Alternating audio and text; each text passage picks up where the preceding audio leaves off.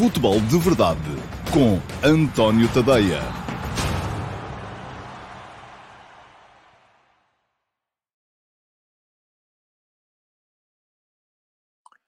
Ora, então, olá, muito bom dia a todos e sejam muito bem-vindos à edição número 636 do Futebol de Verdade para quinta-feira, dia 18 de agosto de 2022, dia após a, a vitória do Benfica sobre o Dinamo de Kiev em Lodz, na Polónia, 2 a 0 e um, um pé e meio do Benfica já na fase de grupos da Liga dos Campeões, onde já estão o Flóculo Porto e o Sporting. Portanto, em princípio, a não ser que as coisas corram muito mal na segunda mão, e muito francamente não acredito que isso possa vir a acontecer, teremos outra vez três equipas portuguesas na Liga dos Campeões. O que tem os seus aspectos benéficos, como é natural, para, para os clubes, em primeiro lugar, porque os três vão receber bom dinheiro, muito mais dinheiro do que receberiam um, se algum deles que estivesse na Liga Europa. Um, tem para já também benefícios, e eu um destes dias volto a explicar isso aqui em termos de ranking, porque a entrada na Liga dos Campeões dá desde logo um, bom bónus.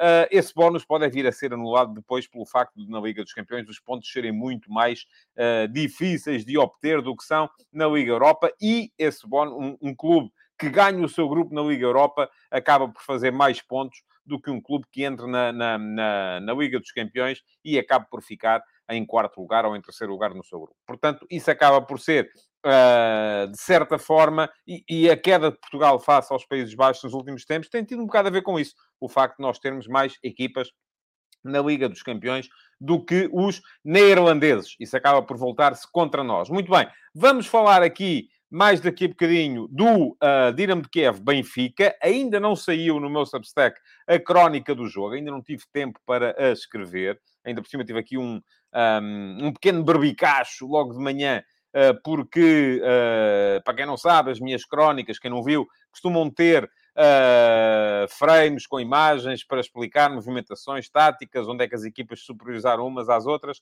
e uh, não fica fácil obter as imagens da, da transmissão dos Jogos da Liga dos Campeões por uma questão creio eu que seja de direitos, uh, não fica, quando se faz os print screens, aquilo não sai nas condições em que, eu, em que eu queria que saísse. Mas está resolvido, só vou ter é que escrever mais daqui a bocado, portanto vamos ter a crónica lá mais logo ao final, ao final do, do, do, do dia desse Dinamo de Kiev-Benfica. Para já, aquilo que tem que fazer, como é tradicional, e vocês também já alinham na coisa, é desejar os bons dias a todos aqueles que já comentaram, apareceram e comentaram na emissão de hoje. Miguel Silva, Amadou Jaló, César Gonçalves, Jaime Abreu, Miguel Maia, Tiago Monteiro, calculo que não seja o ex-piloto de Fórmula 1, Ricardo Magalhães, Rui Santos, também calculo que não seja o meu colega jornalista, uh, Domingos Ulossa, Bruno Gomes, Ponte Ferreira, Paulo Machado, Emanuel Dantas, João Lopes, tivemos há bocadinho um arrufozito no uh, Twitter. E João, deixe ficar por aí. Não vou entrar em diálogo consigo, mas vou explicar aqui uma coisa que eu acho que é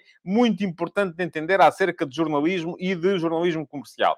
Uh, vou explicar isso aqui a bocado nos ataques rápidos. Daniel Ferreira, José Leal, David Resina, Pedro Cabral, Manuel Salvador, Joaquim Dias, Rafael Calçada, uh, Daniel Leal, Hugo Manuel Rocha, Renato Silva, Rafael Mota, uh, Daniela Teixeira, o Porto Revine RPT, o Rui Soares, o Tiago Santos, o Daniel Correia, o Divua Castro, o Little Letus uh, 21, o Josias Martin Cardoso, uh, o André Pereira, o Josué Almeida, o Carlos Mendes, o Hugo Macedo, o Filipe Ferreira, o Rui Miguel Alves Coelho, o Diogo Campos, o Tiago Silva, o César da Silva, o José Queiroz, o Gustavo Paulos, o Ruben Versos, o André Pereira, o Diogo Neves, o Ricardo Rafael, o Rui Rodrigues. Muito bom dia a todos. Uh, e vamos então, uh, o André Furtado que acaba de chegar, vamos então arrancar com o futebol de verdade de hoje e uh, para o fazer vou ter que pôr, como ponho sempre aqui, o, o cronómetro a funcionar. Ontem voltou a ser dia de fazer pão, portanto tenho que mudar aqui o, o, o, o, tempo, mas já está. Meia hora, daqui a meia hora, toca a buzina e vamos embora. Entretanto, já apareceram o André Oliveira e o Fernando Anacleto. O André Oliveira diz já é a segunda vez que vem de polo vermelho quando joga o Benfica, acho que faz muito bem. Aliás, o Josias já se tinha metido comigo. Uh, e o André Pereira também, o Paulo hoje em homenagem ao Benfica, e o Josias é que me tinha dito, hoje foi a esposa a escolher o Paulo novamente. Não, vou-vos explicar, isto é uma parte da minha intimidade, mas pronto, posso explicar aqui também naturalmente. Eu, normalmente, como trabalho em casa, estou muito mais informal, mais informal do que isto até. Estou de t-shirt, uh, t-shirts velhas, enfim, é muito assim que eu, que eu trabalho cá em casa. E, geralmente, visto um polo, para não aparecer muito desmazelado à vossa frente, vou tomar um duche antes do futebol de verdade, uh, visto um polo e venho fazer o futebol de verdade, e a seguir disto e volto a vestir a t-shirt para estar mais à vontade. Ora, se não saio depois, o que é que acontece? Os polos vão ficando ali e, muito francamente, por causa de meia hora, uh, não os vou pôr imediatamente para lavar. Portanto, este polo que eu tinha vestido uh, na semana passada, voltei a, a vesti-lo agora e vou depois a seguir, sim, vai para lavar. Pronto, ficaram a saber um pormenor íntimo da minha gestão uh, da casa. Pergunta-me o João Lopes se ainda se faz pão depois da pandemia. João, faço. Já fazia antes e voltei a fazer depois. Uh, faço pão em casa e olho que um dia destes faço aqui um futebol de verdade especial dedicado à minha receita de pão uh, e vão ver que há aí muita coisa que, uh, enfim, é melhor, é mais saudável. Mas vamos, enfim, vamos embora, vamos em frente. Vamos em frente, vamos primeiro que tudo para, para a pergunta do dia. Uh, o Fernando Anacleto estava a dizer: guardo já o polo para a semana que vem, para a segunda mão, com o Dinamo Kiev. Não vai acontecer, porque agora essa é a minha regra. Agora vai mesmo para a cesta da roupa suja e vai para lavar e não vai estar uh, pronto ainda a tempo de terça-feira do jogo da segunda mão com o Dinamo de Kiev. Portanto, vou aparecer com outra cor qualquer nesse, nesse dia. O, o... Isto não é difícil. XDGS Pizinho vezes 3 obriga o nosso amigo a justificar tudo, só vocês. Ouçam, eu acho piada este tipo de histórias. É, enfim, mas já estamos a gastar demasiado tempo com isso. Uh, e vamos então seguir em frente um, com o programa do dia, porque também não haverá com certeza muito tempo e depois temos que uh, avançar. Vamos lá. Pergunta do dia de hoje. Vai para o Duarte Ferreira. Uh, muito obrigado, Duarte, pela sua pergunta. E pergunta-me o Duarte.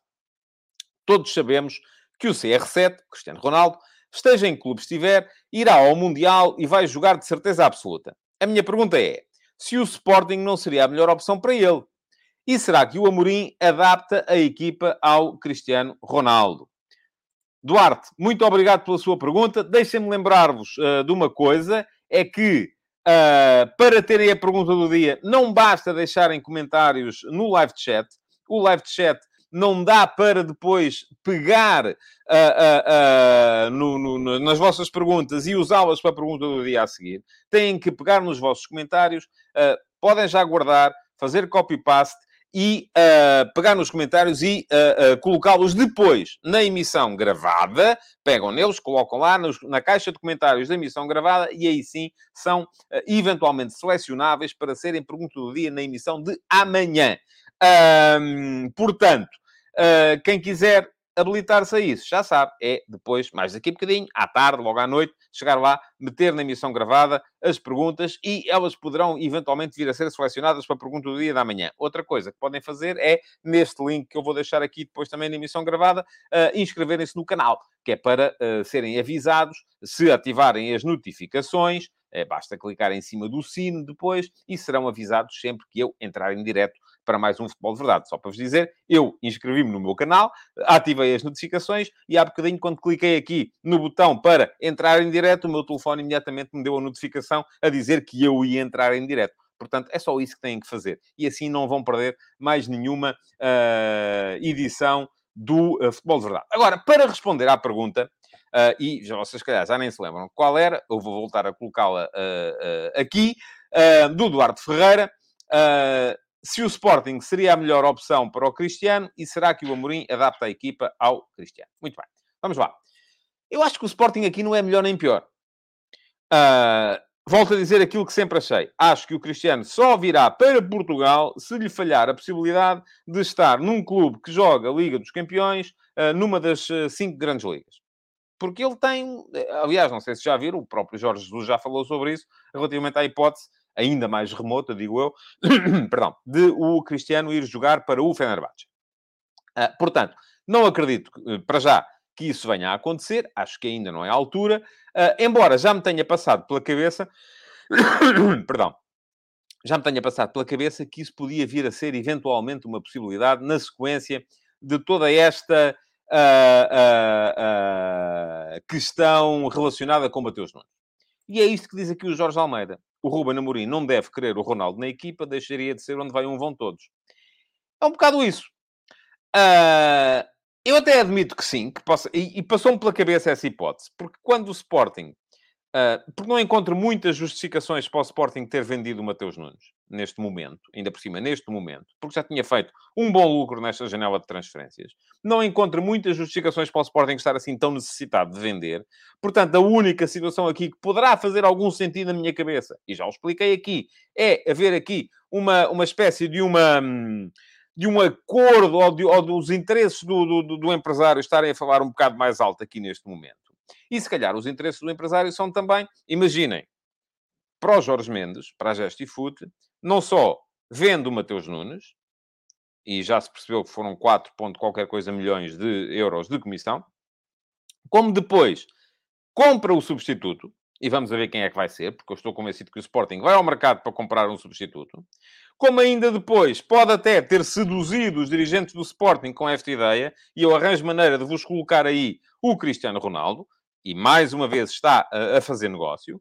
E depois, como eu estou convencido, ninguém me disse, sou eu que estou convencido, porque acho que é aquilo que dizia aqui há bocado o Jorge Almeida, acho que é verdade. Com o Ronaldo, deixa de ser onde vai um, vão todos. Um jogador que se refere a si próprio nas redes sociais como o rei, é alguém que é difícil de enquadrar numa lógica de solidariedade uh, de uma equipa que é neste momento a forma de liderança do Sporting.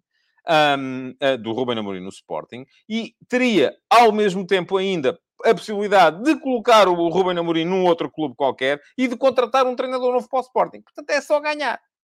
Agora, isto é um cenário uh, uh, meramente hipotético. Não sei se é isto ou não é. Não sei se é assim ou não é.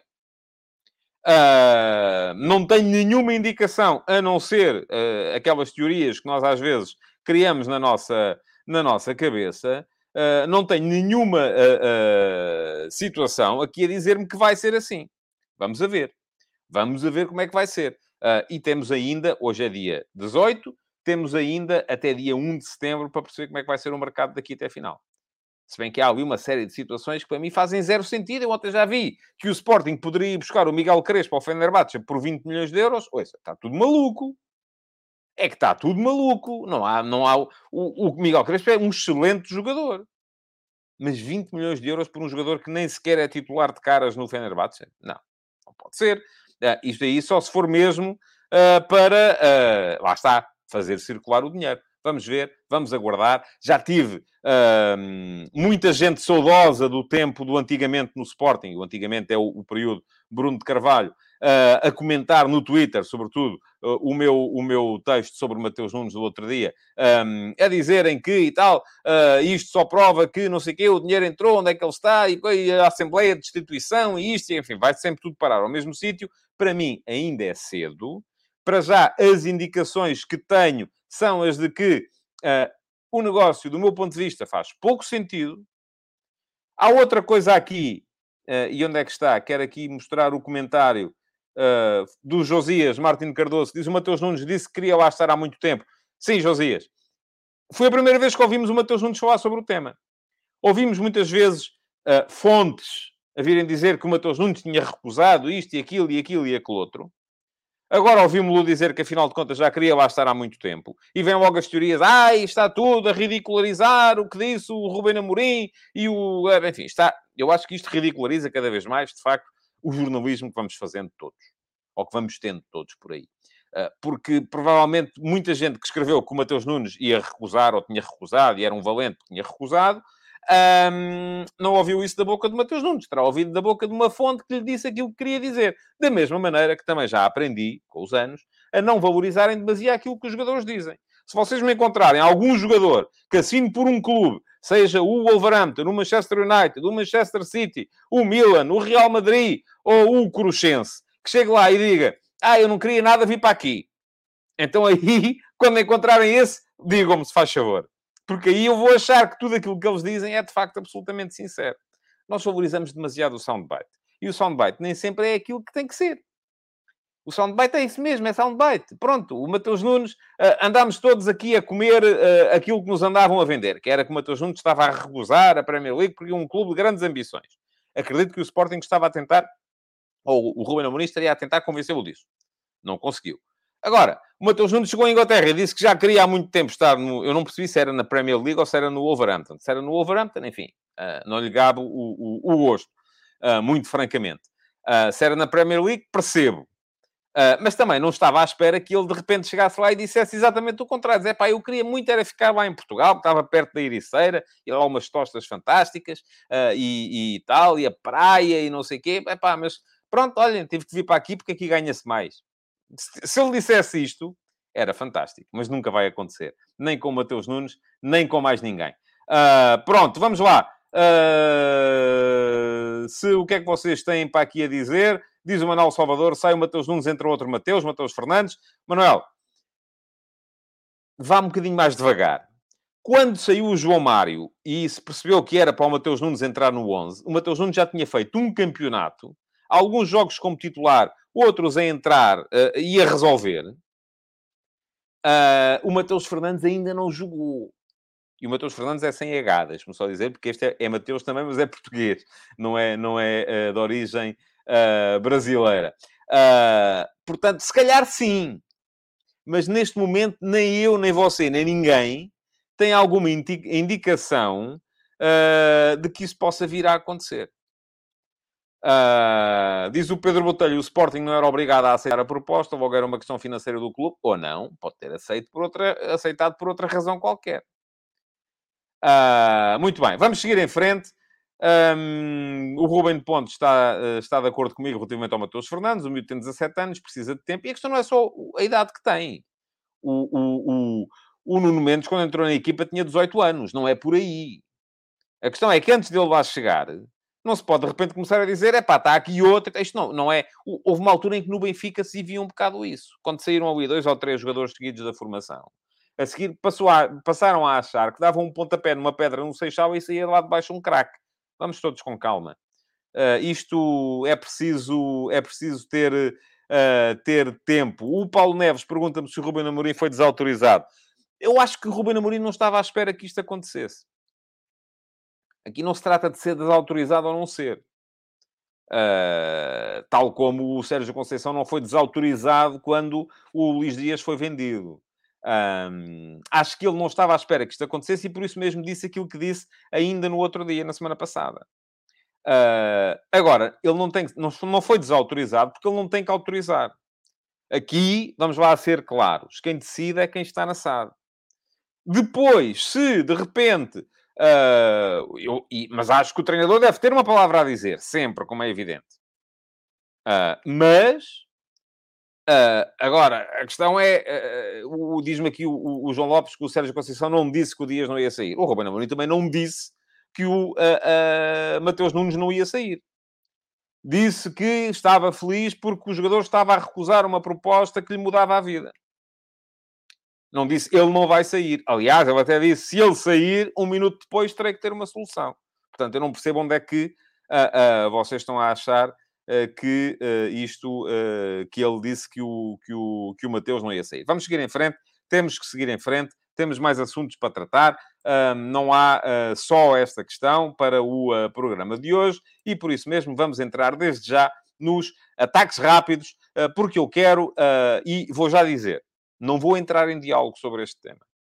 Já me bastou, e fui dando conversa ao João Lopes no Twitter uh, até perder a paciência. Quando perdi a paciência, deixei de dar. Pronto, acabou. Pode continuar para lá a explicar as suas teorias todas. Não as silencio, não as apago, não, não denuncio, não faço nada, mas não tenho mais tempo para isso. Eu já lhe expliquei aquilo que eu penso e vou explicar aqui outra vez para toda a gente ficar a saber aquilo que eu penso acerca de jornalismo. Estou satisfeito com o jornalismo que temos? Não, já disse lá atrás, não estou. Não acho que seja fantástico. Não, não é. Uh, agora, é preciso percebermos aqui uma coisa relativamente ao jornalismo e eu vou deixar aqui um link também para quem não se lembra uh, de um texto que eu escrevi aqui há tempos, quando decidi lançar-me uh, numa, numa nesta aventura do Substack, que é ter de vos pedir a vocês para subscreverem e pagarem para ler aquilo que eu escrevo. Nunca tinha feito isto na vida. Nunca tinha vendido o meu trabalho na vida. Geralmente trabalhava para uma grande organização e, quando trabalhava para uma grande organização, depois acabava por receber um salário. E havia alguém que se preocupasse com essa questão de viabilizar o jornalismo, um, havia departamento comercial, havia departamento de marketing, havia administração. Eu só fazia jornalismo, não fazia mais nada. Não, neste momento eu tenho que me preocupar também com outra coisa e pensei muito antes de avançar para isto, que era ter que passar pela, e vou colocar entre aspas, humilhação de vos pedir a vocês, para dizer assim, é pá, é um bocadinho... Eu, quando era miúdo, ia muitas vezes em, em excursões com os meus, com os meus avós, uh, e, no fim, vinha sempre alguém com um chapéu uh, pedir uma moedinha para o motorista. E eu, eu, estou, sinto, às vezes sinto-me um bocado nesse papel. O papel de andar com o chapéu, ou como os artistas de rua, enfim, que não são, são profissões absolutamente dignas, não há nenhuma indignidade nisso, mas eu é que nunca está, não estava habituado a isso, de terem que pedir uh, às pessoas para contribuírem, para pagarem. Mas há uma coisa que nós temos que manter sempre na nossa cabeça. O jornalismo custa dinheiro. Custa dinheiro a produzir. Uh, As televisões têm que ter estúdio, têm que ter operadores de câmara, têm que ter caracterizadores, têm que ter produtores, têm que ter iluminadores, têm que ter, enfim, jornalistas, um, têm que ter despesas de reportagem, portanto, aquilo custa dinheiro. Os jornais custam dinheiro, custam papel, distribuição, impressão, uh, jornalistas, dinheiro de reportagem, custa dinheiro. O meu próprio jornalismo custa dinheiro, custa o meu tempo. E o meu tempo, se eu não estivesse a fazer jornalismo para vocês, poderia estar a fazer outra coisa qualquer. Olhem, podia estar a ser assessor de comunicação de alguém que com certeza me pagaria para isso. E como isto custa dinheiro, isto pressupõe que é preciso pagar esse custo. Não é? Há dois modelos fundamentais para pagar este custo. O modelo número um é o modelo, é, é o modelo audiências. É o modelo. Desculpem lá. Diz, tenho que ler. Diz o Correio é fixe podia estar a fazer pão para fora. Podia. Olha, há coisas que eu faço. Podia, podia, podia montar uma, uma empresa de, de catering. Porque, vou partilhar convosco. Se há coisa que eu faço bem, algumas coisas, é cozinhar. Há dois modelos. Um modelo é o modelo comercial. O modelo comercial pressupõe que esse dinheiro do custo vem da publicidade. Isso vem da publicidade, e depois temos que ver consoante a dimensão do mercado. E alguém aqui dizia, uh, o Rafael Calçada, que o mercado português é muito pequeno para o modelo que eu estou a utilizar. Se fosse no Brasil, teria muito mais sucesso. Não tenho dúvidas nenhumas disso. No mercado americano, por exemplo, no mercado brasileiro, eu no outro dia percebi quanto é que ganhava o Casa Grande, que faz, fazia na Globo aquilo que eu faço na RTP. E fiquei doido. Como é natural. Fiquei doido. Uh, porque não tem comparação possível. Porquê? Porque o mercado é muito maior no Brasil. Ó oh, João, guarda, guarda eu já lhe vou explicar aquilo que o João quer saber. Uh, o mercado no Brasil é gigantesco. O mercado na América é gigantesco. Este modelo comercial de viabilização dos programas, das televisões, dos jornais, através dos programas de YouTube, através da publicidade, no mercado grande, funciona. E aí a questão é entre, ser, entre termos ganância ou apenas necessidade de sobreviver. Porque se tivermos ganância, e há muitos canais uh, norte-americanos que têm ganância e que vão sempre à procura de mais e mais e mais e mais e mais e continuam a olhar sobretudo para as audiências. Mas mesmo aqueles que não olham para as audiências continuam a ter, porque o mercado é tão grande que há sempre interessados no, no, no jornalismo sério em número suficiente para pagar a operação. Em Portugal isso não acontece. Esqueçam. Eu contei há bocado no Twitter ao João Lopes que a última vez que eu vi um daqueles programas que o João passa a vida a queixar-se foi porque vinha do Porto, onde foi o Portugal-Macedónia. Eu vinha a conduzir e vinha ao meu lado o Jorge Andrade. Vínhamos os dois para Lisboa, uh, a seguir ao jogo. Ouvimos as conferências de imprensa na rádio e a seguir resolvemos que queríamos continuar a ouvir análise sobre o jogo. E o Jorge diz-me assim: epá, eu ponho aqui no telemóvel, eu não estive a ver, eu estava a conduzir, mas estava a ouvir, e o, e o Jorge estava a ver. Um, os programas de televisão uh, uh, de desporto, porque as televisões de cabo estão sempre a discutir desporto à noite. E aquilo que as televisões estavam a discutir era se o, o mal-estar entre Rafa e o Benfica, que já durava da semana e meia atrás, porque o Rafa não tinha festejado um golo que marcou contra não sei quem. A seleção? Não. Porquê? Porque a seleção não tem audiência. E vou abrir aqui uma exceção e vou ler este comentário do João Lopes. Se um jornal precisa defender e deixar de ser isento e imparcial para sobreviver, então esse jornal já está morto e não faz sentido existir. Nem mais. João, tem razão. Sabe qual é que é o segredo? É o segundo modelo. É o, modelo, o único modelo que serve um mercado tão pequeno como o mercado português. Que é vocês pagarem. É por isso que eu dei este passo uh, para entrar. E, e vocês, se, se, se vocês estão dependentes do jornalismo comercial, do jornalismo dos grandes grupos, estes grandes grupos em Portugal, para sobreviverem, para continuar a colocar na, no, à, à, vossa frente o jornalismo que vos servem, precisam de muita audiência, precisam de uma grande percentagem de audiência, porque o mercado é pequeno. Se o mercado fosse maior, era diferente. Na América é diferente. No Brasil é diferente. Em Portugal, o mercado é pequeno. Só os que têm uma grande percentagem de audiência é que conseguem não é ganhar dinheiro, não é ter lucro, é pagar a despesa. O que é que isso nos, a que é que isso nos leva? À consciência de que precisamos necessariamente de ter um modelo de utilizador-pagador. E foi por isso que eu avancei para esta, para esta cruzada, vamos lá chamar-lhe assim em que vos peço, em tenho que passar pela humilha, humilhação, entre aspas, claro, não é nenhuma, de passar com o chapéu a dizer ponham aqui 5 euritos, faz favor. Porque se não for assim, vocês... Agora, vamos lá ver. Seja, eu, eu, eu continuo a dizer, não é uma questão da gente só se pode queixar quem paga. Não, não é isso. É uma questão de temos que perceber a realidade. Vocês podem se queixar mesmo que não paguem, como é evidente. Qualquer um se pode queixar se acha que está a ser mal servido. Agora, temos é que ter a noção da realidade que é o, uh, uh, uh, que é o, o mercado português e perceber que se nos colocamos na mão de... Ó oh, João, uma, uma ERC e uma comissão de carteira de jornalista mais interventiva, mas quem é que paga, João? Quem é que paga? O João está disponível para pagar? Por isso, não é pela ERC, é, é por ter uh, operações como esta que eu estou a tentar montar.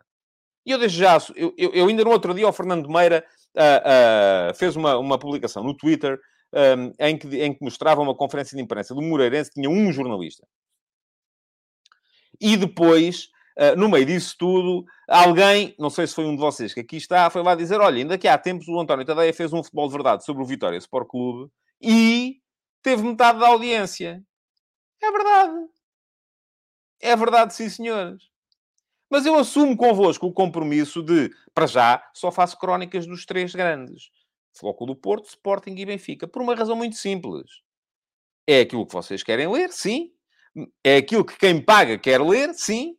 Mas também é aquilo que uh, uh, passou pela, pela, pela... Foram os três primeiros do último campeonato. E já assumi convosco o compromisso a seguir ao Mundial de reequacionar isto. Se de repente quem estiver à frente do campeonato for o Famalicão, o Braga e o uh, Gil Vicente, é pá, eu mudo.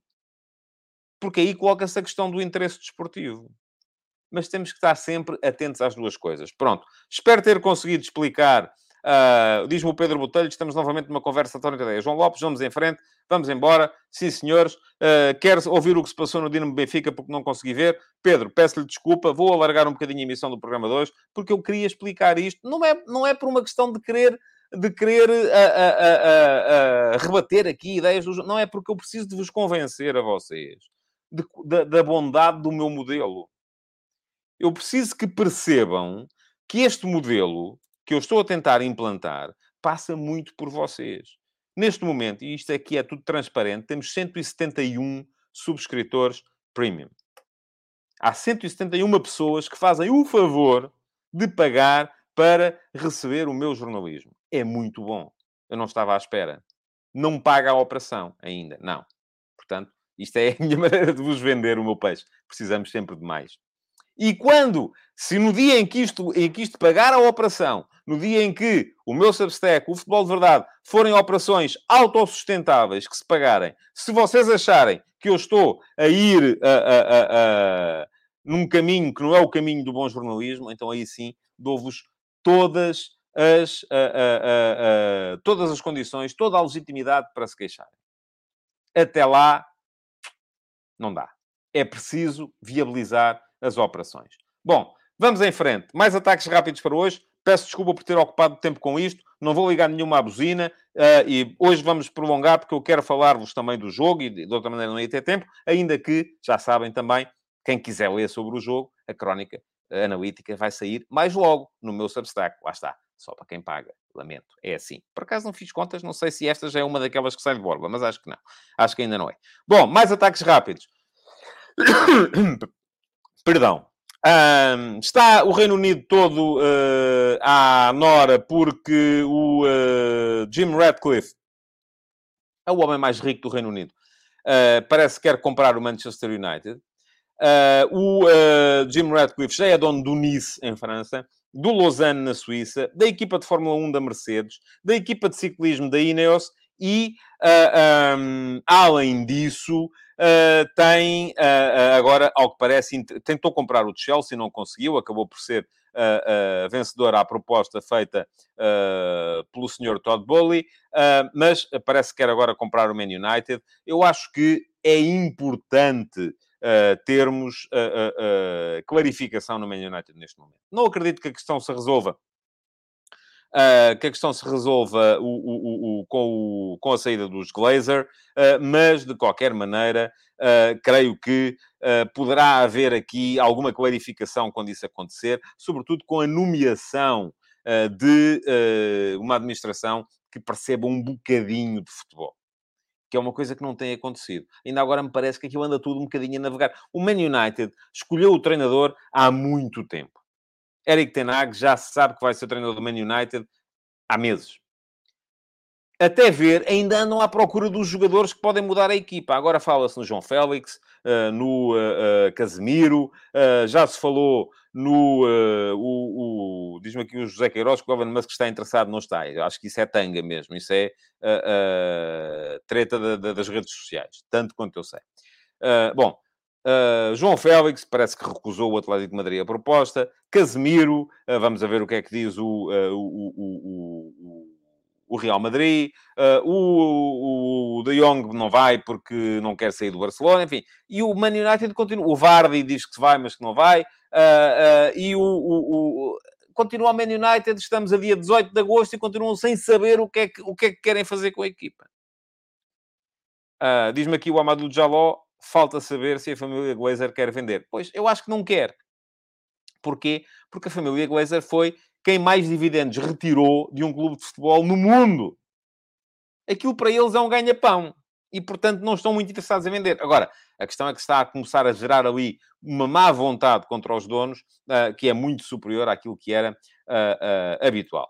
Bom, Abel Ferreira está no meio do furacão no, no Brasil. Eu escrevi sobre o tema hoje de manhã. Tem aqui, vão ter aqui também o link para poderem ler o último passo de hoje. Uh, vou aqui muito resumidamente dizer aquilo que penso. Acho que não vejo ali, francamente, uma questão de xenofobia, uh, embora o facto do Abel ser estrangeiro seja importante para os brasileiros que uh, não estão habituados, como nós estamos, a ter influências estrangeiras no futebol. Nós tivemos os centro-europeus nos anos 20 e 30, os ingleses a partir dos anos 40, os brasileiros a partir dos anos 50 e toda a gente nos vem ensinar. Os brasileiros, como foram várias vezes campeões do mundo, têm um alfobre de talento gigantesco, não estão preparados para receber influências externas.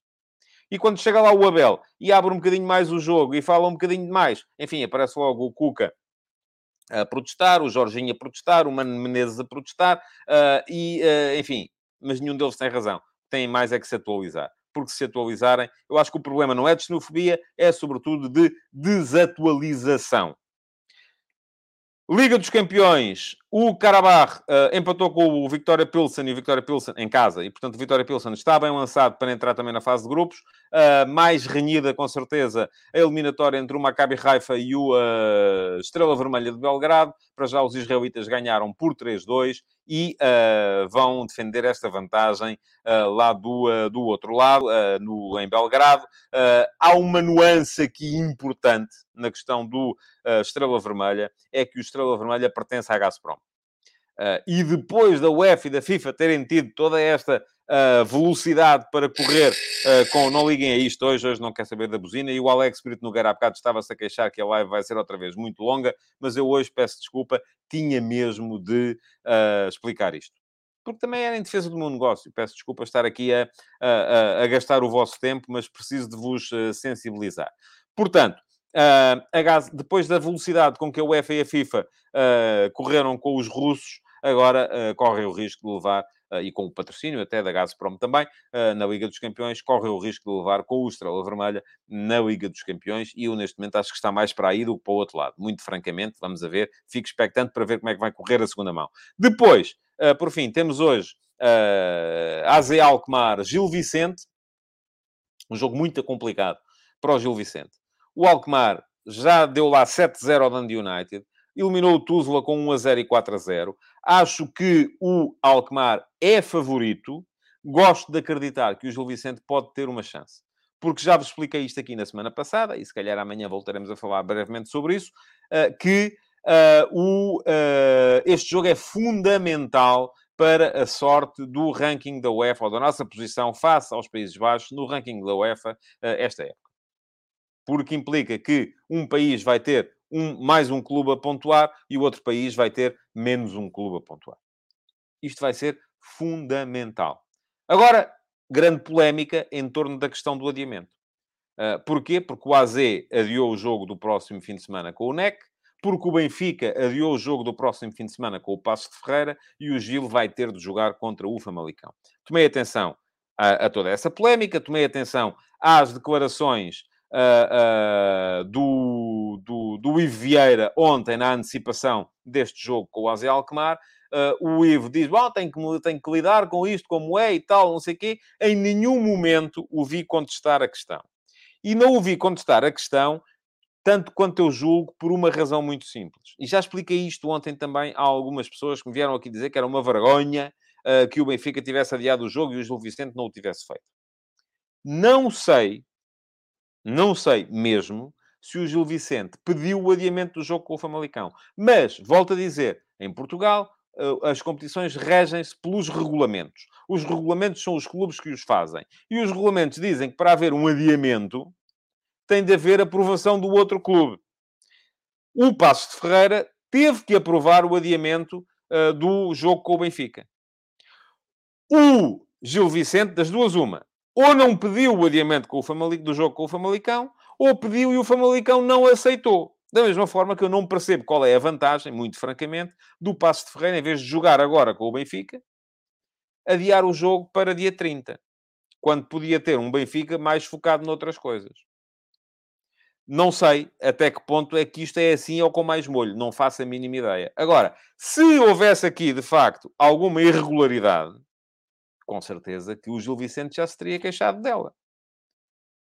Não se queixou. Portanto, as duas uma. Ou é porque fizeram a geneira e não pediram o adiamento, ou é porque pediram o adiamento e o Famalicão não deu. E eu volto a dizer, não sou favorável aos adiamentos dos jogos. Uh, agora temos aqui uma visita. O meu gato resolveu ouvir, uh, perceber o que é que se passava aqui em cima. Vamos a ver se isto não vai dar, não vai dar galho. Bom, uh, ou é porque não pediram o adiamento e ou é porque pediu o adiamento e o adversário não aceitou. Portanto, das duas, eh, eh, uma destas situações se verifica. Eh, a questão que se coloca aqui é eu sou contra os adiamentos, o direito a adiar os jogos por si só, já se foi embora, isto abanou por causa disso, só para defender os interesses das equipas que estão nas competições europeias. Porque também há outros interesses, e, que são os interesses das equipas que vão jogar contra essas equipas e eu não percebo qual é o interesse do Passo de Ferreira em aceitar o adiamento do jogo com o Benfica. Bom, vamos seguir em frente. Vamos então para o jogo de ontem e entramos então no ataque organizado. Um, não sei se vos deixei, enfim, se calhar não deixei o link para o texto sobre o Abel, se não deixei paciência, depois deixo lá na mesma. Um, ataque organizado de hoje é, enfim, sobre o jogo do, do, do Benfica ontem. Um, Diz-me aqui ainda a propósito, enfim, não, não, vamos embora. Uh, o Benfica ganhou ontem por 2-0 uh, eh, em Lodz ao Dinamo. Ganhou bem, foi muito superior. Uh, e, ao ser muito superior, deu já, enfim, já vos disse aqui, acho que tem um pé e meio já na fase de grupos da Liga dos Campeões, mesmo com a entrada uh, do Sidor Chuk e do Garmash não vejo maneira do Dinamo de Kiev chegar à luz e ganhar ao Benfica por dois golos. Não me parece que... Acho que a grande esperança do Mircea Lucescu para o jogo de ontem era Uh, jogar, como não, acho que disse isso aqui ontem, se não foi aqui, foi na RTP3, todos ao ataque, todos fechadinhos lá atrás, uh, e ficar à espera, pelo menos, de manter o 0 a 0, para depois, repetindo isso, uh, vir eventualmente conseguir fazer uma gracinha ao, ao, ao Estádio da Luz. Agora, a maneira, o posicionamento do. E pergunta-me aqui o Luís Ventura se o Benfica me surpreendeu. Não, o Benfica jogou como tem jogado sempre. E eu tenho explicado isso sempre nas crónicas analíticas dos jogos que tenho feito. E vou deixar aqui depois o link para a crónica analítica do jogo de, do jogo de ontem. Ainda não, não vai ser já, vai ser só ao final da tarde, mas vai ficar aí. Uh, uh, o Benfica jogou como jogou sempre. Aquilo que me surpreendeu foi a ingenuidade tática, muito francamente, do Dinamo de Kiev. E não venho com isto menorizar aquilo que o uh, Benfica conseguiu. Não. Também anda aí já uma onda de dizer, é pá e tal, não sei o quê. Mas isto é, atenção, é de toda a gente é dos adeptos do Porto, do Benfica e do Sporting. Que é, ah, e que sempre que jogam connosco e perdem é porque são fracos e tal. Quando jogam com os outros já são fortes. Não. O Dinamo de Kiev apareceu a jogar, a defender em 4-4-2. E eu vou explicar isso na crónica depois. Uh, uh, lá está, está aqui já a dizer o Tasca hoje. Então, mas antes do jogo ia ser o jogo mais difícil do Benfica e agora não prestam. Ha, ha, ha, ha, ha. Não, não disse nenhuma coisa. Eh, por acaso disse que ia ser o jogo, o jogo em que o Benfica podia ter mais dificuldades. Depois do jogo, olho para isto e vejo que quem causou mais dificuldades ao Benfica este ano foi o Casa Pia. Porque me parece que o Casa Pia fez um melhor estudo uh, da equipa do Benfica do que fez o Dinamo de Kiev. E tempo não lhe faltavam pa para estudar. A questão é que, e eu vou mostrar isso depois com imagens na crónica analítica, uh, quando o Benfica centrou os seus três atacantes no espaço interior, o Benfica jogou sempre, tal como jogou com o Casa Pia, com três atacantes no espaço interior, o, uh, uh, além do Gonçalo Ramos. Gonçalo Ramos e depois o João Mário à esquerda, o Rafa ao meio, o, o David Neres uh, à direita, todos muito no espaço interior. Lançava, projetava os dois laterais e houve capacidade do Casa Pia para defender, porque juntou mais as linhas e o Dinamo de Kiev nunca foi capaz de o fazer para tapar a entrada da bola nestes jogadores e, ao mesmo tempo, para tapar a, a, a entrada da bola nos laterais. E o Benfica conseguiu sempre fazer isso. Uh, Rafael Mota pergunta: esse Dinamo de Kiev foi o que eliminou Jorge Jesus, agora já é fraco? Não, não é fraco. Não estou a dizer que é fraco. Estou a dizer que o Benfica foi capaz ontem de uh, explorar aquilo que é uma debilidade, todas as equipas têm debilidades, do Dinamo de Kiev. E fê-lo com grande categoria. Diz-me aqui o uh, João Ramos que o Benfica não pressionou tanto como tem pressionado e isso deve ter surpreendido o Dinamo.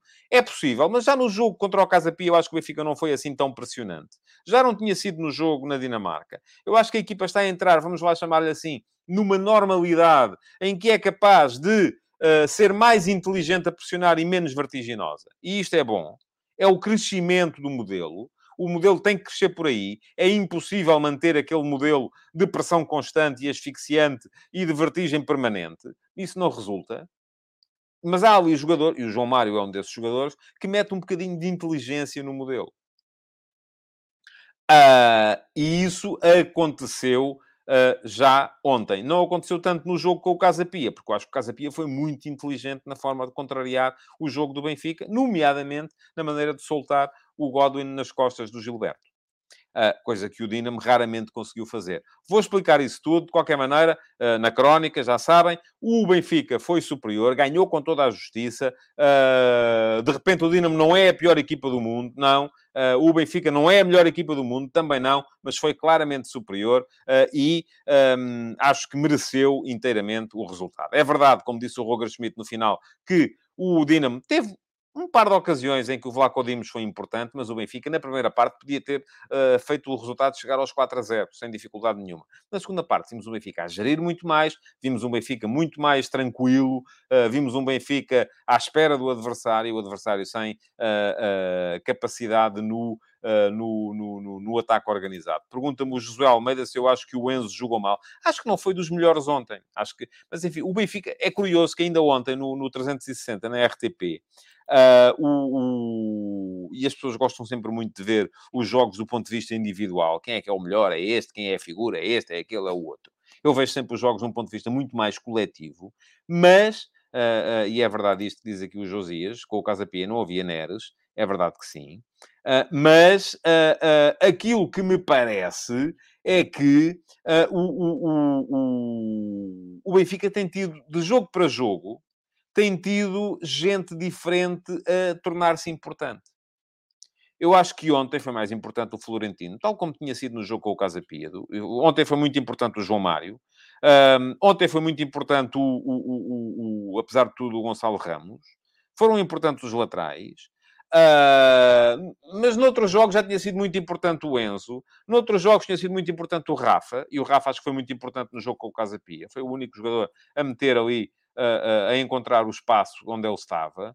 Uh, e, portanto, eu acho que esta tem, este tem sido o grande mérito do Benfica. É que vai desviando as atenções uh, que são dadas às principais figuras de uh, um para outro jogador, de jogo para jogo.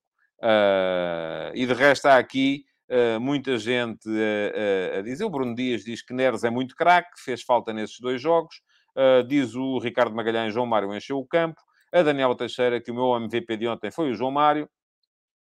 Uh, e o uh, João Ferreira diz que o Vlaco Dimos também fez um bom jogo. É verdade, sim senhor, teve ali um par de intervenções muito, muito positivas. Bom, uh, já sabem, vai haver crónica analítica hoje mais ao final da tarde no meu Substack, para quem quiser ler com imagens e explicando estas coisas que eu estava aqui a dizer.